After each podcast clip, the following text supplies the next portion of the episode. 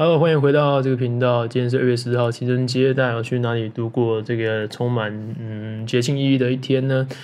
我自己啊，我自己是整天待在公司哦，毕竟我是一个客家男孩，A.K.A. A.K.A. 台中守财奴。我是没事不会去，诶、我没事不会放假，不会放自己假，不会自己跑去外面玩。我大部分的时间都是在工作，不然就是在工作，还有几个可能就是在工作。人生好无趣哦！天哪，我去看，我早上去，我早上的时候先去丰原，骑摩托车去丰原，一大早大概七点半的时候，骑摩托车骑了快要一个小时，到丰原那个阳明大楼去，去教和那边的社工一起教身心障碍者。嗯，那教一教，我觉得，诶、其实身心障碍者没有想象中那么难教。哎，我们教，我先说我教的是什么样的人好了，我教的是。诶，都是一群不同种类的身心障碍者聚集在一起。我有看到是情绪障碍的，对，那情绪障碍其实。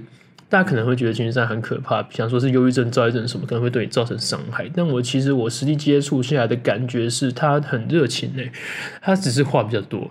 就是你当时说哦，教练，那你今天你今天过得怎么样啊？巴拉巴拉巴拉巴拉巴拉巴拉然后。我我等我跟你讲，我上礼拜去看灯会，我看灯会，然后我坐火车，我坐什么什么时候几号几号几线的，是话有比我还多。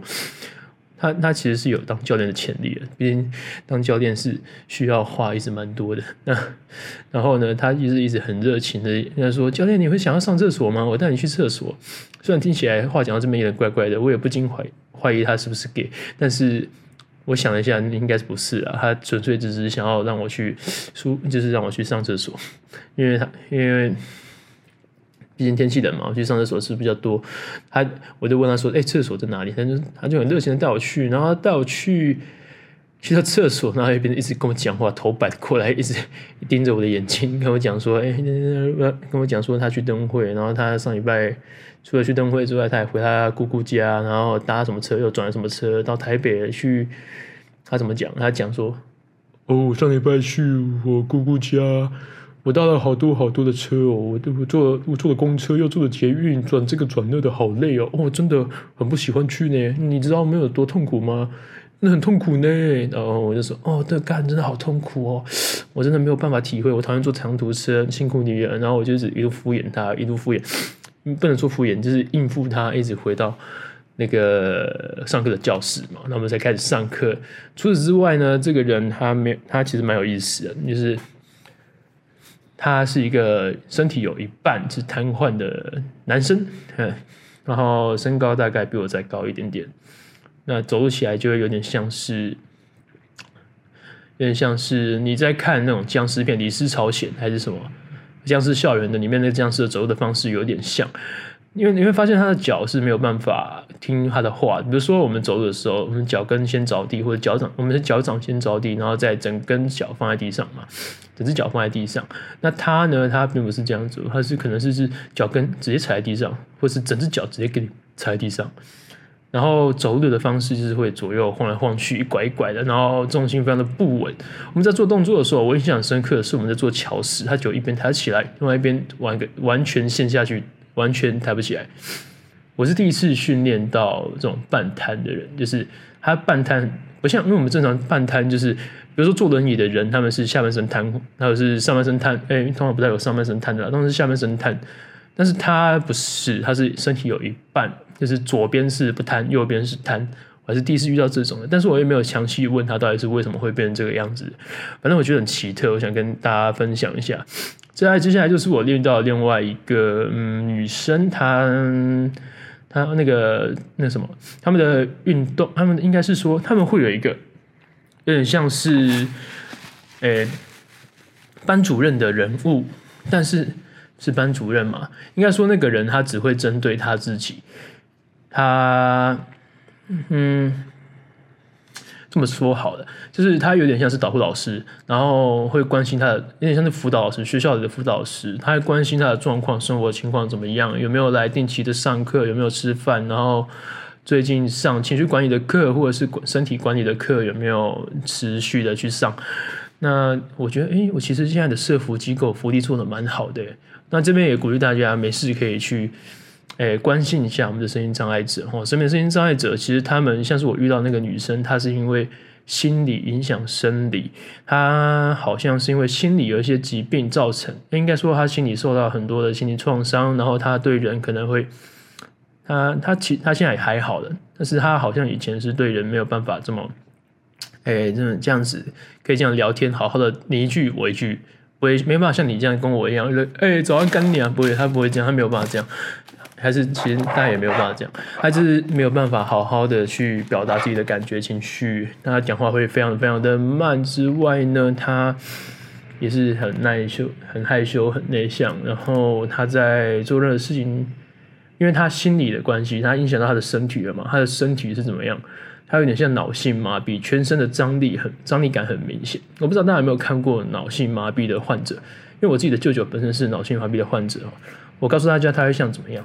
它会像是你有没有看过机械手臂、夹娃娃机或者是怪手之类的？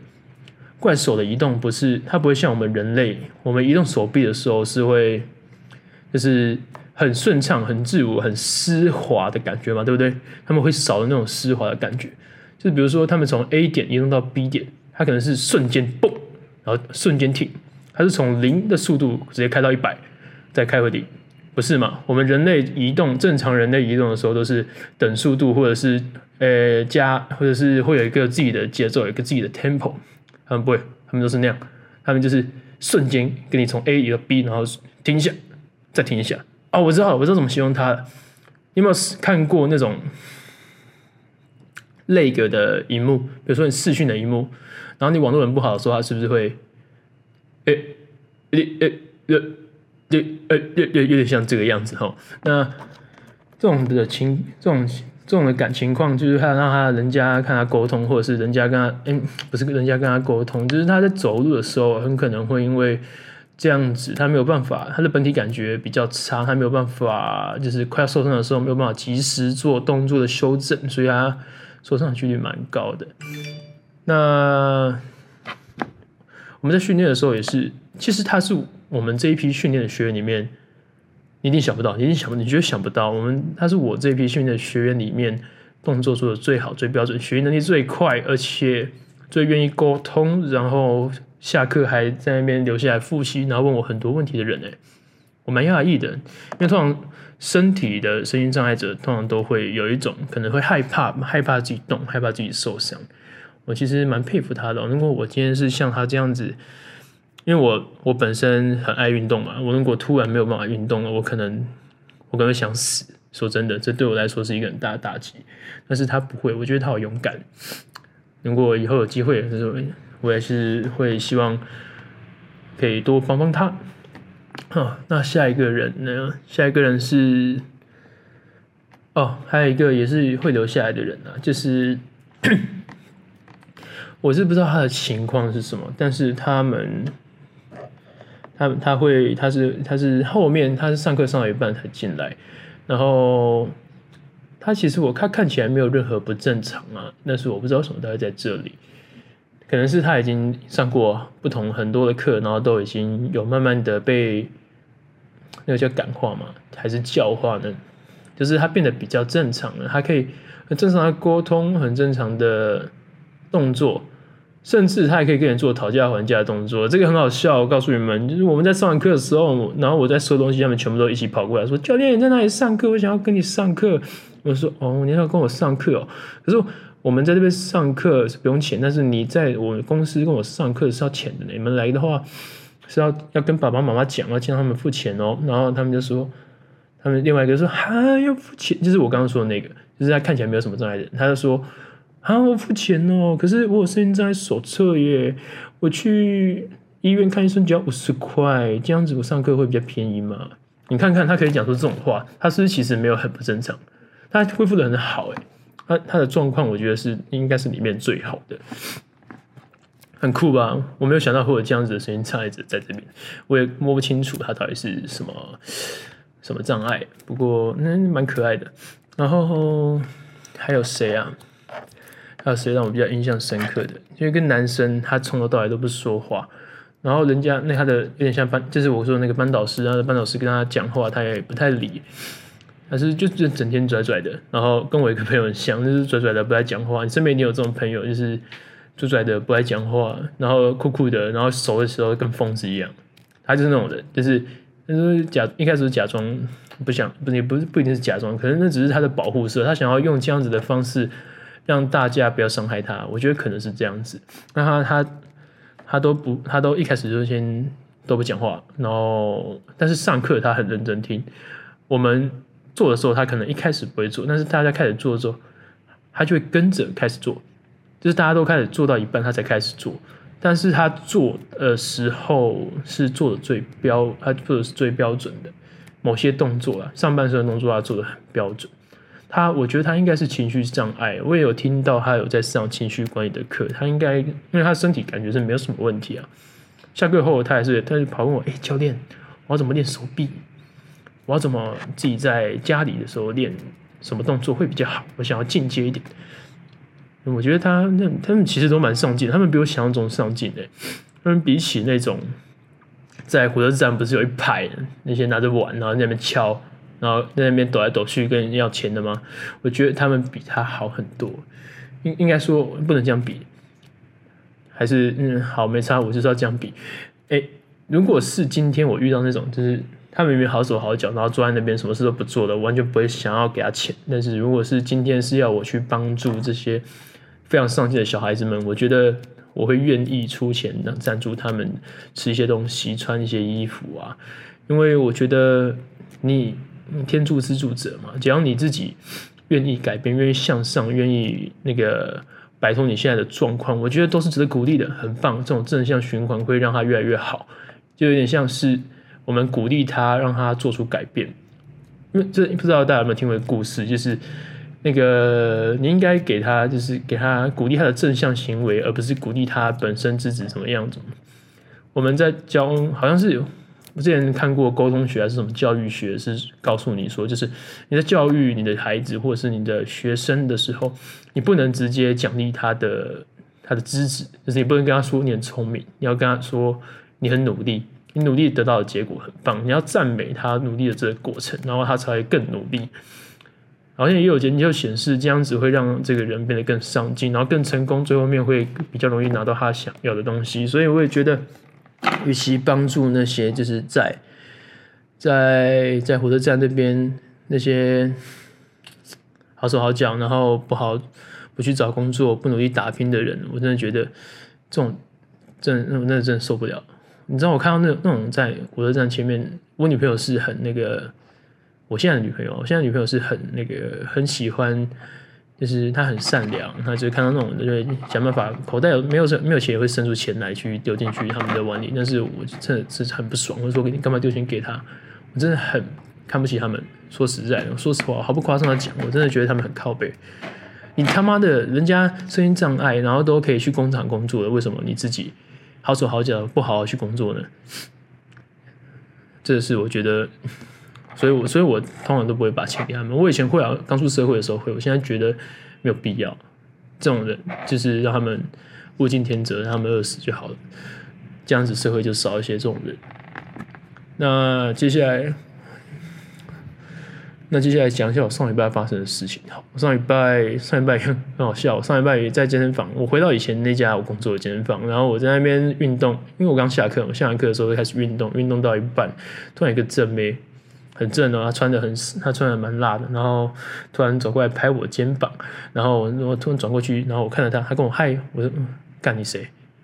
然后就在那边大眼瞪小眼，相看两不厌，大概持续了三十秒之久，他就看我，呃。我就你继续看他呃怎样，然后他就继续看我说我是那个啊，然后我就说啊你是谁？然后他就说他是他是他是他是谁谁谁谁谁？然后我就说哦哦是是你哦是你哦你，因为他真的瘦太多，然后还有染头发，所以我真的是认不出来，不好意思，如果你有听到这段对话，你有听到这个音频的话，等于跟你说声抱歉，因为你真的变化太大，我不是故意不认出你的。你是好的改变，改变了很多，非常多，恭喜你！你的那个他，他不是我的学生啦，但是他的教练帮他很多，对，应该说他自己也很努力了，恭喜他！他现在有一个很棒的成果，让我完全认不出来。然后这蛮好笑的。就是我原本就应该因为那家健身房很少女生，就是有女生也不一定是正面。然后突然有人从后面拍你肩膀，然后今天讲话，你瞬间心中会很开心，你知道吗？然后我在想说，那那是那到底是谁？然后没想到是认识的，好可惜。那接下来跟大家讲讲这这几天，哎，我在做些什么？好了，因为我前阵子开玩笑，前阵子买了一只股票，哎，股票嘛，我先是研究了好多。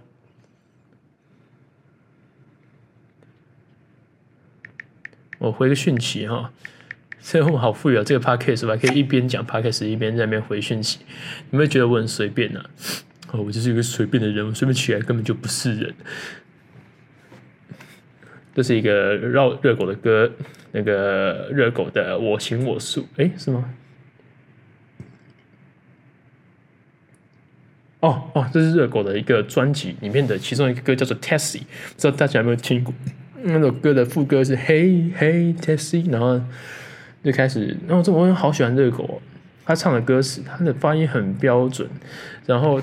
他咬字也很清楚，然后他的文词非常的犀利，他不会为了押韵而押韵，他写的词都是在 diss，或者是也不一定是 diss，就是在讽刺当今社会的一些乱象吧。而且他很呛很冲，他也从来不怕得罪人。我觉得他这个态度我非常的喜欢，非常欣赏。那唱歌也是很好听，他的嗓音没有办法有人能够模仿他，还有非常独特。人家翻唱，就是你觉得你一听到声音就知道，因为他是热狗。然后他那首歌的歌词也是，他每首歌的歌词都非常屌，非常非常屌，非常喜欢。推荐最近有一首他的新歌吧，也没有多新，大概出一阵子，叫做《除了说唱我什么都不会》。那首歌是在唱说，他有点像在讽刺，他除了说唱什么都不会。他他很好笑。他在那个歌词里面有一段是，诶、有一段就是小对话啦，那就不是歌词，他就是他就是这样子说，他跟大家对着麦克风说，有一次他跟马子在吵架的时候，然后他的女朋友就跟他说，你除了写歌跟表演还干嘛？他说，诶、对耶，他为什么他除了写歌和表演什么都不会耶？那他这这很好笑，我觉得很好笑，他写歌跟表演真的是一个超屌的事情诶。然后他他女朋友跟他说：“你说这个还干嘛？这应该是在讽刺，就是他都是为都只会在工作，然后没有什么陪他的女朋友，或者是没有做到可能是家务事啊。如果你有同居的话，我不知道各位有没有同居过的经验哦。我觉得一个男生，如果你开始出去跟人家同居之后，你就是真正会变成一个男人，你知道吗？”因因为以前呢，你都是自己生活，你在一个宿舍，就算又丑又脏，你都可以活下去。但是如果你今天开始跟一个女生开始生活的时候，他不会忍受你又臭又脏的。你的东西，你的衣服一定要收摆好、折好，然后垃圾要丢要换，不然会脏过瘾。碗要洗，对，反正还有很多很多，嗯，很多有趣的事情会在同居的时候发生。但是。不知道各位在同居的时候是感情会变好还是变得不好呢？哦，那这应该是每个人都不一样啦。我先说有好处的，有好处，好处就是说你不会就是你再怎么样，你再怎么累，你回到家就是有一个人会在那边等你。我觉得这是一个同居非常棒的一点，就你会觉你会有一种归属感，你觉得每次回到家都有回到家的温暖，而不是回到冷冰冰的宿舍。那坏处是什么？我觉得坏处坏处就是嗯。如果你们的睡眠习惯不同，睡眠时间，我之前有一个女朋友是，她都是半夜两三点回家才才回家，然后要洗澡，要弄东弄西的。我们原本在那个西屯那边文心路三段那边的地方，那个蛮高级的公寓住，一个月要快要两万块，然后就是。那种饭店式管理的房间，然后但是它只有一张床，我们就睡在同一个地方。那晚上回来的时候你也吵到我嘛？我是我以前的工作的地方是早上六点要起来，诶，早上五点要起来，然后六五点五十分之前要到公司打卡。早上啊，然后两三点突然起来把我吵醒，我一定是很不爽。所以在那边生活一阵子之后，我的睡眠品质变得差，身体变得不好，然后。情绪状况也差，我跟他甚，我跟他甚至晚上会开始吵架。我通常是不太跟女生吵架的人，我都会让着女生，但是也是不是说让着，我会跟他讲道理，然后顺着他，然后想办法引导他到正途。但是因为晚上那个身那个睡眠状态不好的时候，你真的很像熊在冬眠的时候突然被人家吵醒，你知道吗？你真的身体会控制不住，哎，不是身体，那情情绪会控制不住，你就开始失控，你可能会爆气、踢东西、摔丢东西，然后怒吼之类的。哦，但是我当然会检讨一下，就是我的确是不该怒吼、大吼或者是闹脾气，我应该就是沟通好。但是我已经沟通两三次了，我然后沟通完之后，后面我真的觉得不行，我们就搬的，就是因为这样被迫搬家，我们搬到两房一厅的房子，就是一人一间房间，这样子他晚上进出的时候不会吵到我，然后我也可以自己睡。然后如果刚好就是就是如果两个都不在的，两个都。都闲着的时候就可以睡同一间房间，但这很有趣。自从我们那时候跟我女朋友那时候的女朋友分了两间房之后，我们几乎都越来越没有联系，然后连讯息也没有再热络了。然后就是感情会变得越来越淡。然后之后啊，后来就是因为她回家接家业，然后然后也没有什么再联络的话，就分手了。很酷吧？我觉得。我觉得我的同学经验也是蛮有趣的，跟大家分享一下。哇，我们就不知不觉这样子讲了二十几分钟哎，好，我觉得时间差不多了，今天就应该到这边就可以结束了哈。今天应该不用剪辑哦，我就这样子就可以直接放在 YouTube 或者是 Podcast 的 Spotify 或者是其他的平台上面，大家可以听听看，或者是 IG Reels，这 IG Reels 不能放二十分钟，IG 的 IG 不能放超过十分钟的东西。好，我再去看要放在什么东西，然后我再用 IG 或者是 YouTube 或者是什么其他东西跟大家讲放在哪里。好，那今天先这样，谢谢大家，谢谢大家，拜拜。